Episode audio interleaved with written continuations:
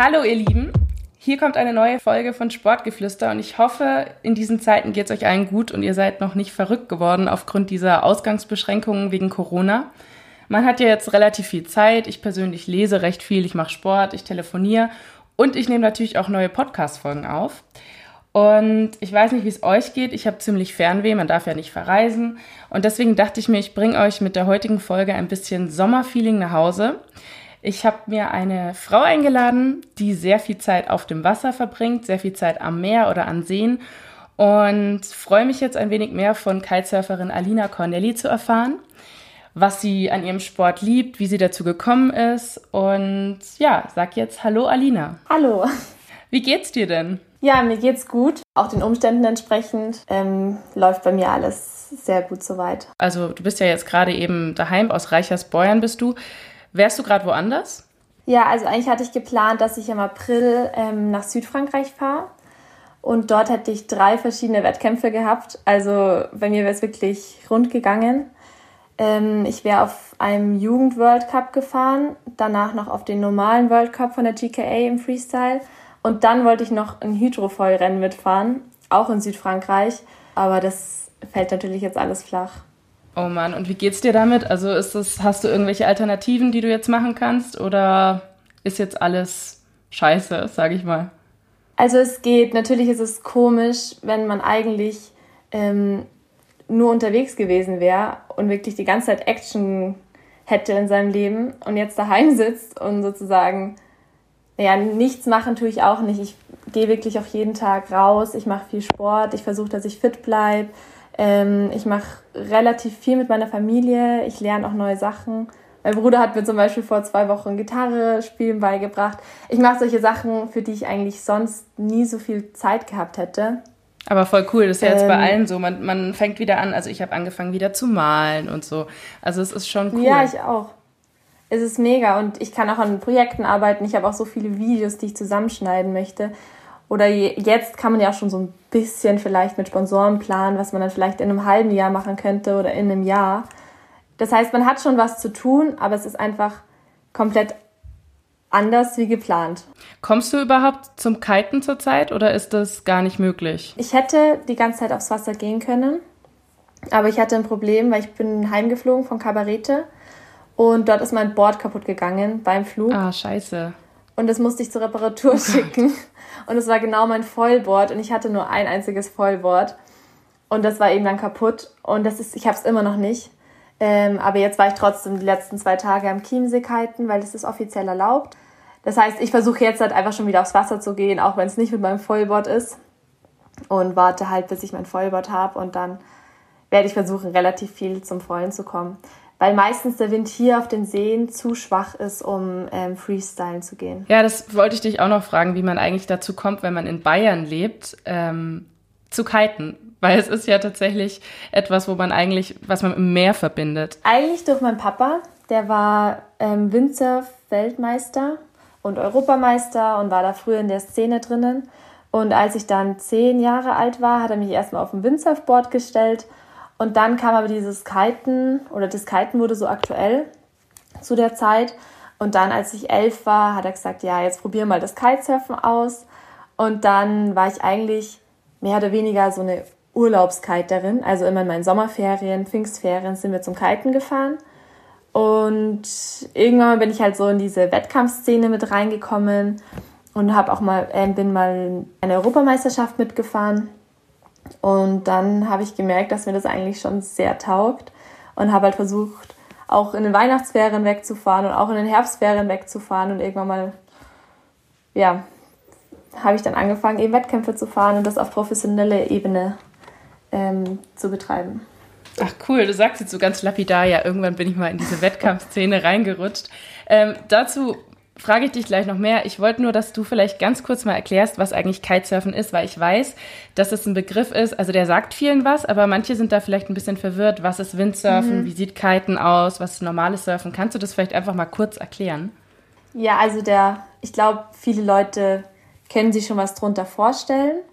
Ähm, Windsurfen, da hast du wirklich so ein 4, 5 Meter Segel, also Quadratmeter Segel. Das heißt, du bist mit dem Segel verbunden. Du stehst auf einem größeren Surfboard drauf mit dem Segel in der Hand. Und beim Kitesurfen bist du durch Leinen verbunden mit dem Kite. Also du stehst auch auf einem Board, das schaut aber eher aus wie ein Wakeboard, das ist ein bisschen kleiner.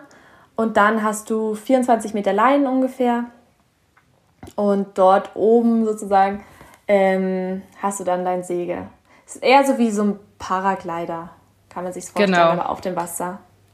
Ich meine, man sieht es ja inzwischen auch ziemlich häufig, aber es ist trotzdem immer mal gut, wenn man das kurz definiert. Nicht, dass irgendwer jetzt hier in der gesamten Folge sich denkt, von was reden die eigentlich? ähm, du hast jetzt noch erzählt, dass du auch Hydrofoil machst. Magst du das auch noch mal kurz erklären, was da der Unterschied ist zum normalen Kiten? Genau, ich mache zurzeit zwei Disziplinen. Ähm, Freestyle, dort geht es einfach um Sprünge, wie zum Beispiel beim Slopestyle ähm, Snowboarden. Da gibt es ja auch verschiedene Kategorien in den Sprüngen. Und dann gibt es noch Hydrofoil. Und Hydrofoil, dort geht es um Geschwindigkeit. Also dort fährst du einen Parcours entlang mit ähm, mehreren Leuten, manchmal zu 20, manchmal wirklich auch zu 60. Und dort hast du ein Board, das schaut eigentlich aus wie das, die Ober, also oben schaut es aus wie ein Surfboard und unterhalb vom Board hat man dann so einen ein Meter langen Mast und noch so zwei Flügel dran aus Carbon. Und auf diesen Flügeln gleitet man sozusagen. Also es gibt es auch beim Segeln, das heißt auch Foilen.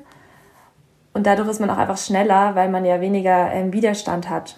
Weil man ja nur diese kleinen Flügel hat, die im Wasser sind und nicht das gesamte Board, was drauf liegt. Also man schwebt sozusagen auf den Flügeln und auf dem Mast ähm, auf der Wasseroberfläche. Okay. Und ist es richtig, dass das ab 2024 olympische Disziplin wird? Ich glaube, das war Hydrofoil, oder ist das was anderes nochmal? Ja, ist, nee, ist Hydrofoilen geworden. Dadurch boomt natürlich der Sport jetzt und auch Hydrofoilen, weil es natürlich jetzt olympisch ist. Und das ist ja natürlich ein Anreiz, glaube ich, für jeden ähm, Kitesurfer, ist dort teilzunehmen. Weil wir jetzt vorhin schon ähm, gesagt haben, du bist dann so zufällig in diesen Wettkampf reingekommen.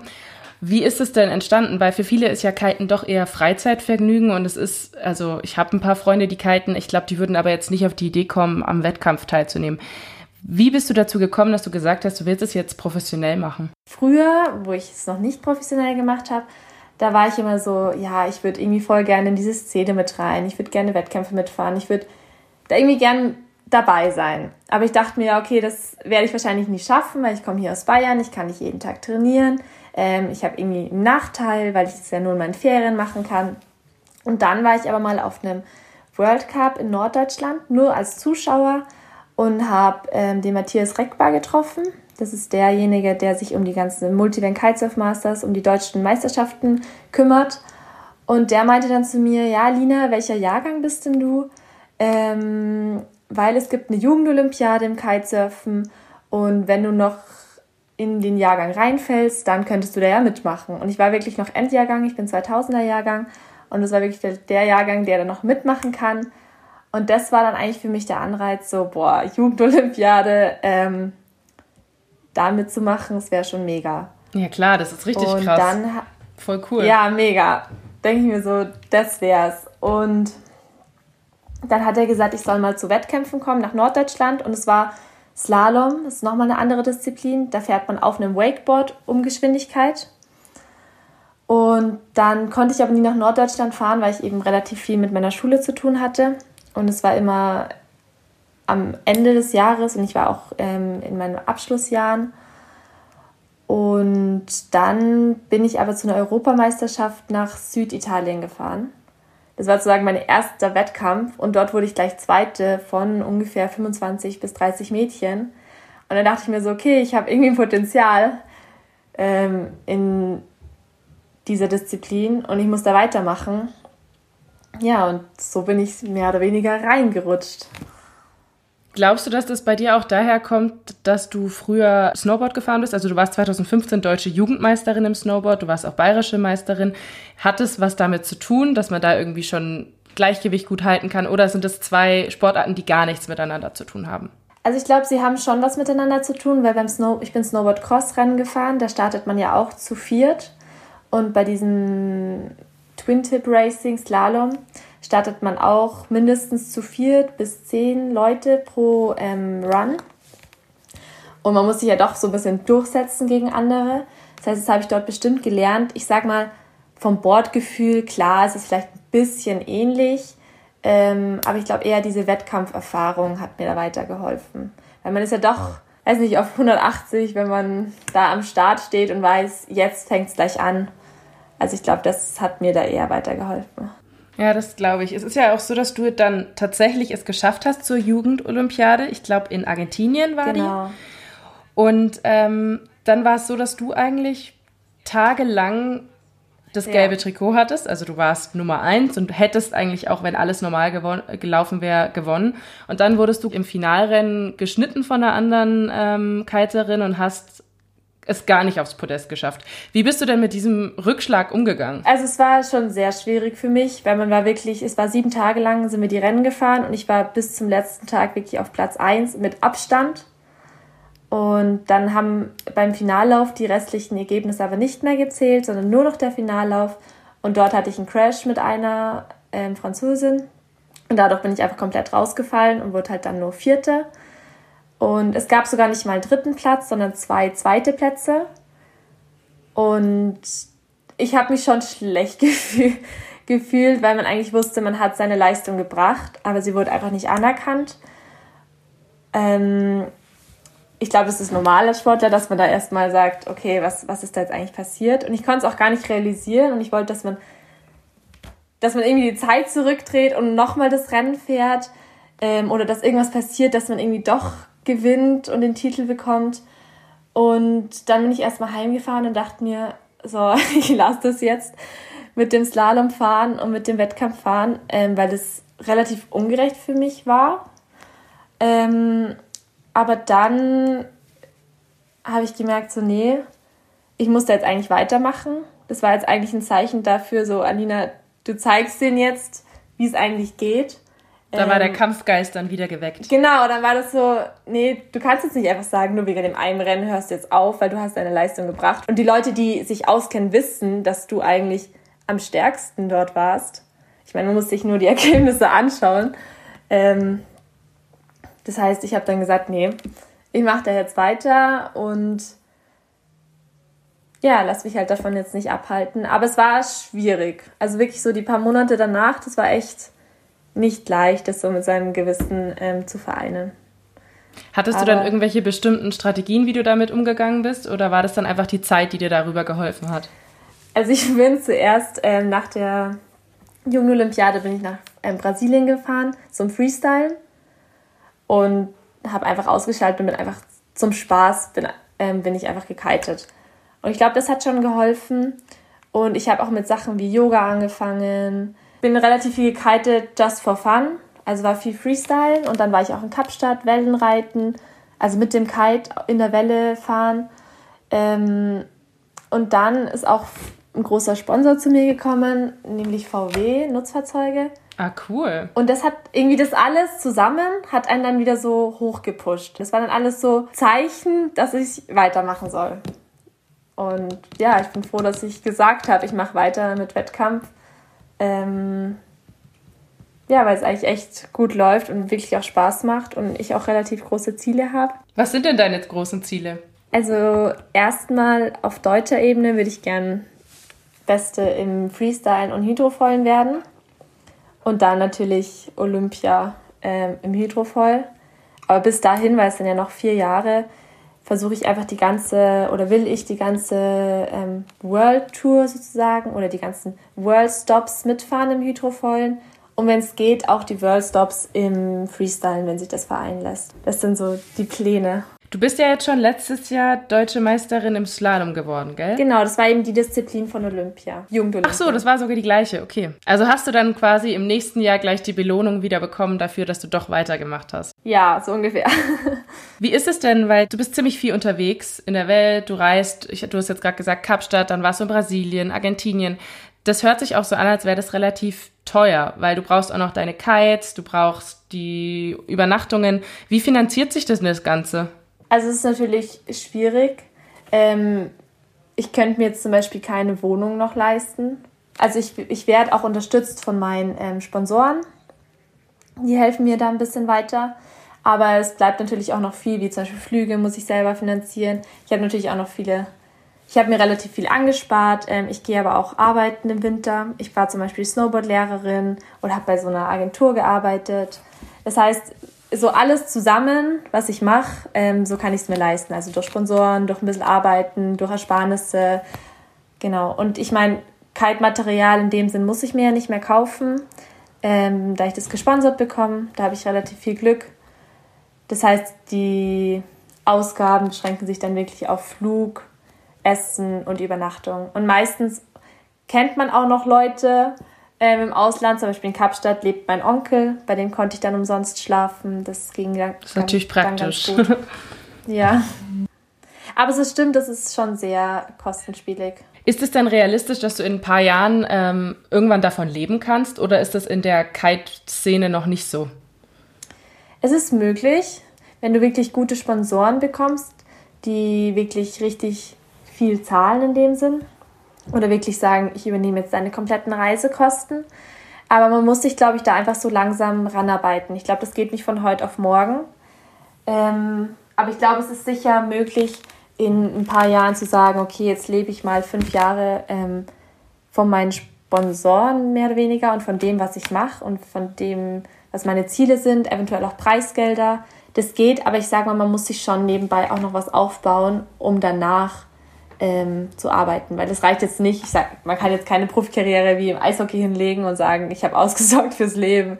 Das geht natürlich nicht. Hast du schon irgendwelche Studienpläne oder willst du eine Ausbildung machen, also für das Leben danach quasi? Oder weil du bist ja jetzt erst 19, vielleicht denkst du da auch noch gar nicht dran. Nee, ich möchte schon was nebenbei machen. Ähm, ich glaube, dass mir eigentlich so Richtung Ausbildung mehr Spaß machen würde, weil ich einfach gerne was Praktisches mache. Aber es ist natürlich nicht möglich, in meinem Fall ein Praktikum zu, äh, eine Ausbildung zu machen mit 30 Urlaubstagen im Jahr. Mal schauen, wo es mich dann am Ende hinzieht. Aber ich plane auf jeden Fall ein Fernstudium ähm, nebenbei zu machen und ich glaube, das ist auch relativ gut machbar, wenn man heutzutage die Studien, ähm, Studienzeit so ein bisschen auseinanderziehen kann oder sich das so ein bisschen hinlegen kann. So, ja, okay, in meiner Wettkampfzeit oder in meiner Hauptsaison habe ich nicht so viele Prüfungen und mache das dann lieber im Winter ich glaube, da gibt es relativ viele Möglichkeiten.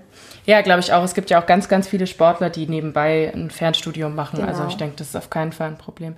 Wenn du jetzt sagst, dir reichen 30 Urlaubstage nicht, wie viele Tage bist du denn im Jahr unterwegs? Viele. Ich glaube, ich habe es letztes Jahr zusammengezählt. Ich glaube, ich war bei 217 Tagen. Oh, wow, okay. Also, wenn nicht sogar mehr. Ich weiß es nicht mehr genau, aber es waren über 200 Tage, wo ich unterwegs war. Und es war wirklich relativ viel.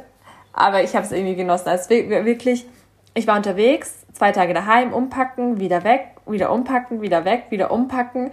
Und irgendwann mal dann im September ging es dann wieder nach Brasilien. Es war dann zwischen ähm, Sardinien und Brasilien, wo ich mir gedacht habe, jetzt bin ich eine Woche daheim und jetzt geht es schon wieder weiter.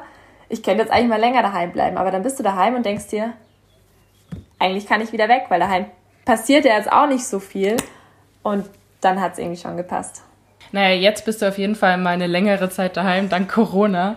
Aber ähm, an sich ist es ja mega cool, wenn man so viel unterwegs ist. Ich muss ja sogar sagen, wir sind uns schon mal über den Weg gelaufen. Ich weiß aber gar nicht, ob du das weißt, weil ich war letztes Jahr im Juli in Kroatien auf einem Campingplatz in Brač oder auf Brač.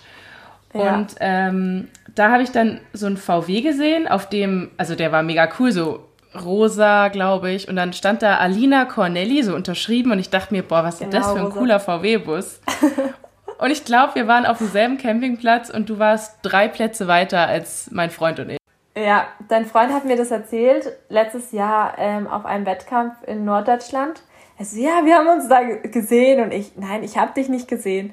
Und ich war dort mit einer Freundin auf einem Roadtrip und hab, bin ähm, relativ viele Spots in Kroatien abgefahren ähm, aber ich habe euch nicht gesehen. Also mein, äh, dein Freund hat mir das auch erzählt und ich fand es echt relativ witzig, weil es fällt einem ja schon auf und ich kannte deinen Freund vom Aussehen, ähm, also wusste, wer er ist, aber ich habe euch nicht gesehen. Und dann dachte ich mir, ja, ihr hättet uns ja mal wenigstens ansprechen können. Ja, keine Ahnung, wir waren dann irgendwie, ihr wart auch gar nicht so viel da. Also ich habe dich einmal stimmt, unten am Wasser ja. gesehen und dann irgendwie manchmal abends kurz vorbeilaufen, aber da ja. hat sich dann irgendwie auch nicht ergeben.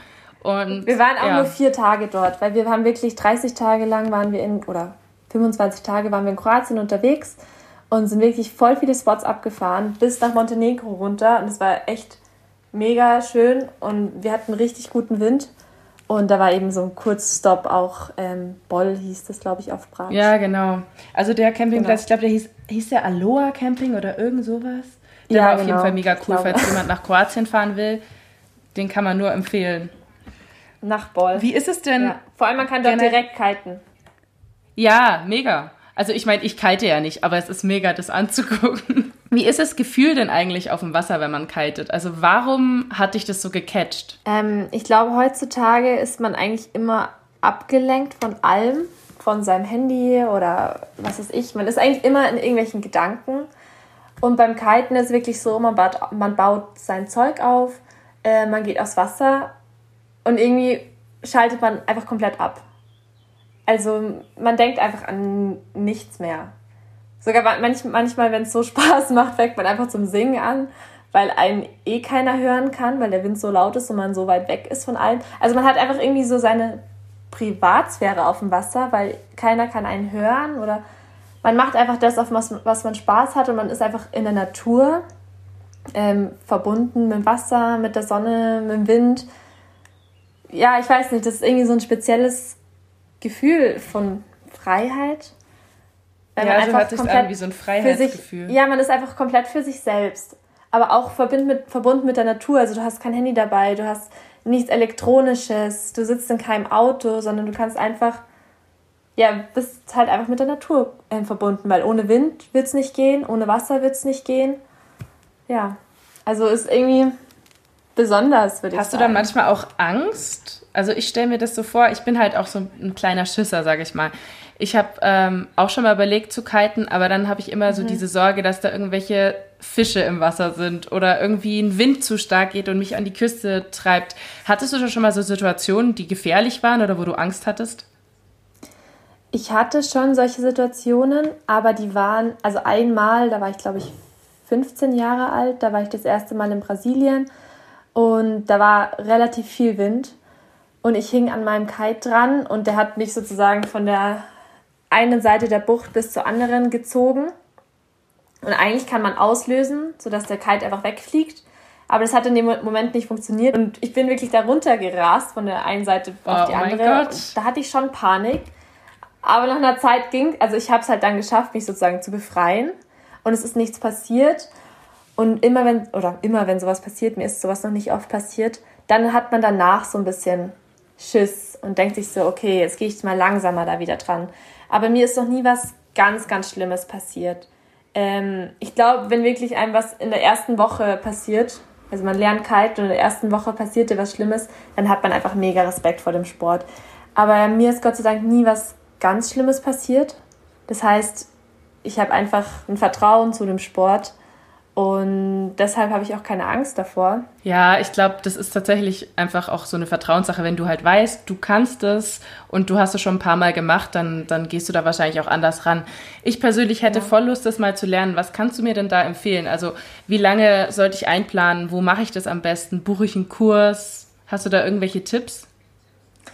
Ähm, also, es gibt Leute, die sagen sich, oh, sie kaufen sich jetzt ein Kite und dann gehen sie ins Wasser und lernen das. Also, mein größter Tipp ist, lern es nicht alleine. Also man kann es nicht alleine lernen. Das ist lebensgefährlich, wenn man sich da ehrlich gesagt an so ein Kite hängt und noch nie gelenkt hat oder so.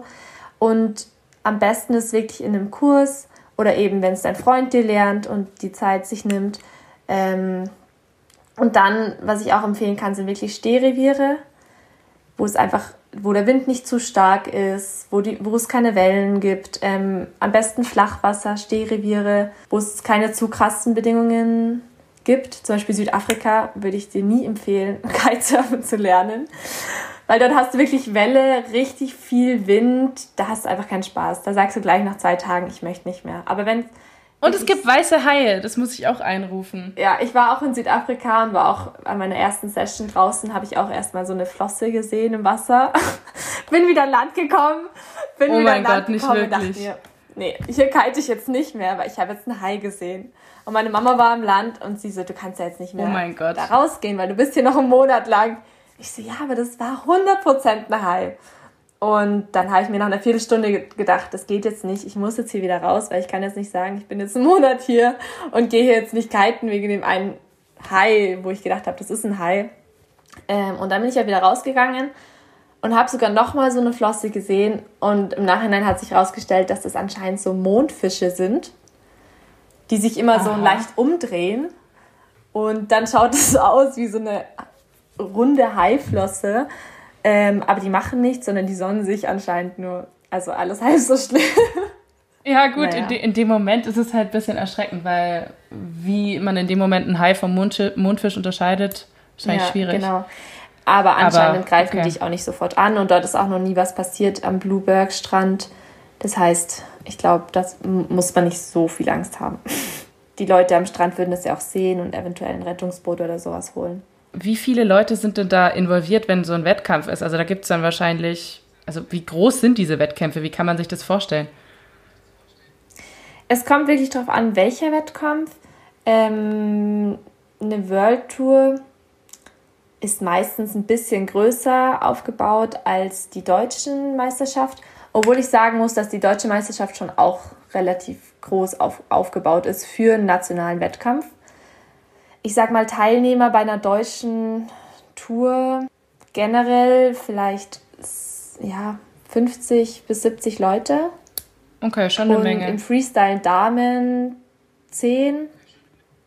Also Damen sind es nicht so viele, da könnten ruhig mehr Mädels dabei sein.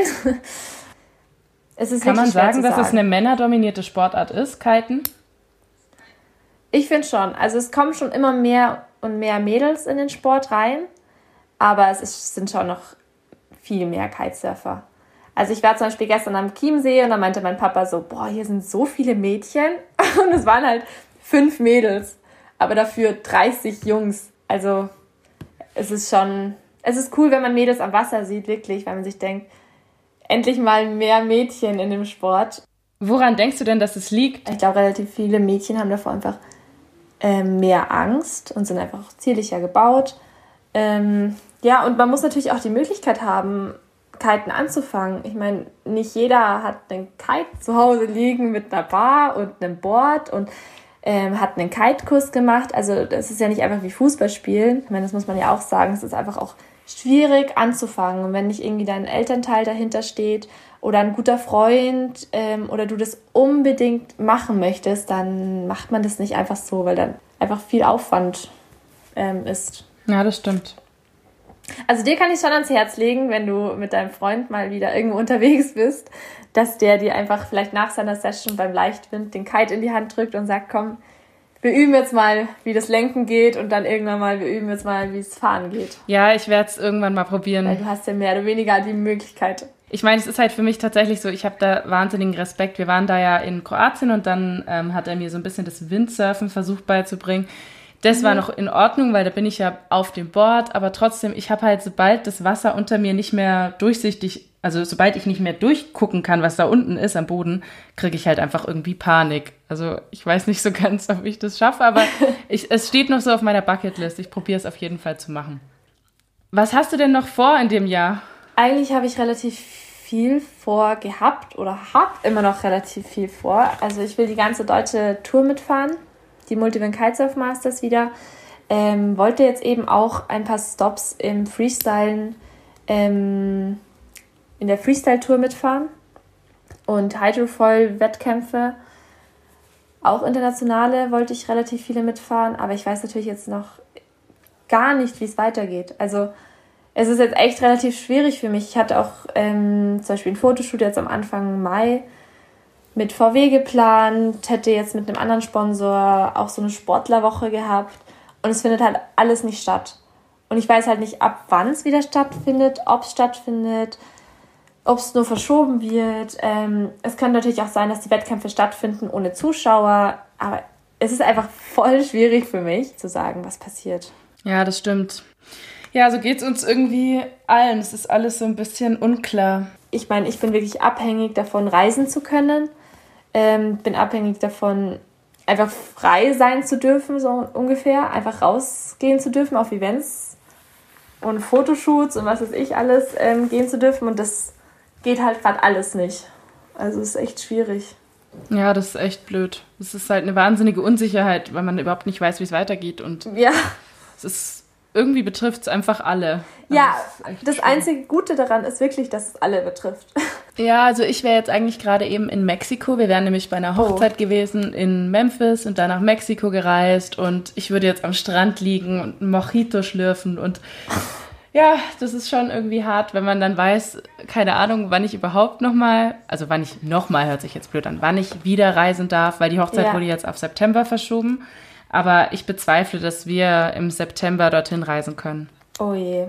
Es ist ja. mega. Und es betrifft, glaube ich, wirklich gerade jeden. Wirklich jeden. Ich war ja. ja auch, ich war auch in der Dominikanischen Republik, in Cabareta. Und es war schon so ein Hin und Her, ob ich überhaupt hinfliegen soll. Das war Anfang Februar, bin ich hingeflogen. Und dann meinte mein Papa schon so, boah, pass auf, dort kommt jetzt so ein Virus, man weiß nicht, was passiert. Und dann war ich dort einen Monat lang und dann hieß es auf einmal hier, es wird alles gesperrt und man kann nichts voraus und in Österreich schon Ausgangssperren und Italien komplett gesperrt. Und ich so, ja, also hier merke ich überhaupt nichts, also wirklich gar nichts. Und dann vom einen auf den anderen Tag hieß es, also am Samstagabend wurde beschlossen, dass man bis Montag in der Früh um 6 Uhr noch ausreisen kann nach Europa und dann nicht mehr. Und ich saß da und dachte mir so, okay, jetzt bleibe ich hier. Weil Sonntag hast du keinen Flug mehr heimgekriegt. Ähm, und Montag um 6 Uhr ging der letzte Flieger so ungefähr. Und das war schon auch echt komisch. Und zuerst dachte ich mir, boah, geil, ich kann jeden Tag kiten. Aber dann hatte ich so ein mulmiges Gefühl und ich konnte es gar nicht mehr genießen, irgendwie dort zu sein. Ja, das ist dann erstmal so eine coole Vorstellung. Man denkt sich so, oh, jetzt genießen wir das voll, wir haben voll viel Zeit. Ja, Dominikanische Republik, ja super. Aber wenn man dann drüber nachdenkt, dann vielleicht verbieten die auch das Kiten irgendwann und du kommst nicht mehr heim. Es ist halt übel. Ja, es wurde wirklich verboten. Dann bin ich montags, ging es mir dann irgendwie echt nicht gut mit der ganzen Situation. Ja, das glaube ich. Und dann bin ich mit meinem ganzen, ja, habe ich mein ganzes Gepäck einfach zusammengepackt, ohne Flug. Und mit meinem, ich glaube 90 Kilo hatte ich, bin mit meinen 90 Kilo an den Flughafen gefahren. Und dann ging wirklich am Montag noch ein letzter Flug nach Helsinki am Abend. Ich weiß auch nicht, warum der dann noch fliegen durfte. Es war irgendwie wirklich der letzte Flug, den du offiziell buchen konntest und da waren noch zwei Plätze frei. Der ganze Flug hat mich über, also ich bin Helsinki, Frankfurt, München ge geflogen mit Übergepäck. Ich glaube 1800 Euro gekostet. Oh mein Gott, krass. Aber ich dachte mir, ich muss, ich muss, ich muss irgendwie hier nach Heim kommen. Und dann habe ich den wirklich vor Ort gebucht und war dann im Endeffekt sehr froh, als ich dann in München angekommen bin. Voll gut. Dann hoffe ich auf jeden Fall, dass sich für dich jetzt äh, das Jahr noch ein bisschen positiver entwickelt und dass du zumindest Wettkämpfe fahren kannst und vielleicht, also für uns alle hoffe ich halt einfach, dass es nicht schlimmer wird und irgendwann wieder normale Sachen möglich sind. Ich habe mir gestern schon so gedacht, ja. ob wir überhaupt in dem Jahr noch mal einfach in einem Café sitzen werden. Ich weiß es nicht. Ich weiß es nicht. Aber ich meine, das Einzige ist wirklich, man kann jetzt einfach die Zeit nutzen für das, was man schon immer mal machen wollte oder immer mal lernen wollte. Ja, es ist ja auch erlaubt, jetzt kiten zu lernen. Genau. An die Seen fahren, kiten lernen, in Bayern ist Kiten erlaubt. Nein, Spaß, aber einfach das machen, was halt geht. Ähm, ja, und ich glaube jetzt auch nicht zu negativ denken oder jetzt zu schlecht drauf sein, weil das bringt einen ja auch nicht weiter. Ähm, das ja, stimmt. An sich selber arbeiten, ich weiß nicht. Oh ja, ich glaube auch, das ist ein gutes Schlusswort. Ich hoffe, wir haben irgendwie euren Durst nach Fernweh gestillt und ihr habt euch ein bisschen von Alina entführen lassen in die Welt der Wellen und plant schon euren nächsten Kite-Trip. Kite-Trip, genau. Ja, würde mich auch freuen, mehr Mädels am Wasser zu sehen.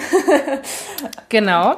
Ich werde auf jeden Fall, äh, ich werde es ausprobieren. Ja, das freut mich. Dann können wir ja nächstes Jahr, wenn St. Peter stattfinden wird und dein Freund da ist, dann kommst du mit und dann kommst du mit aufs Wasser.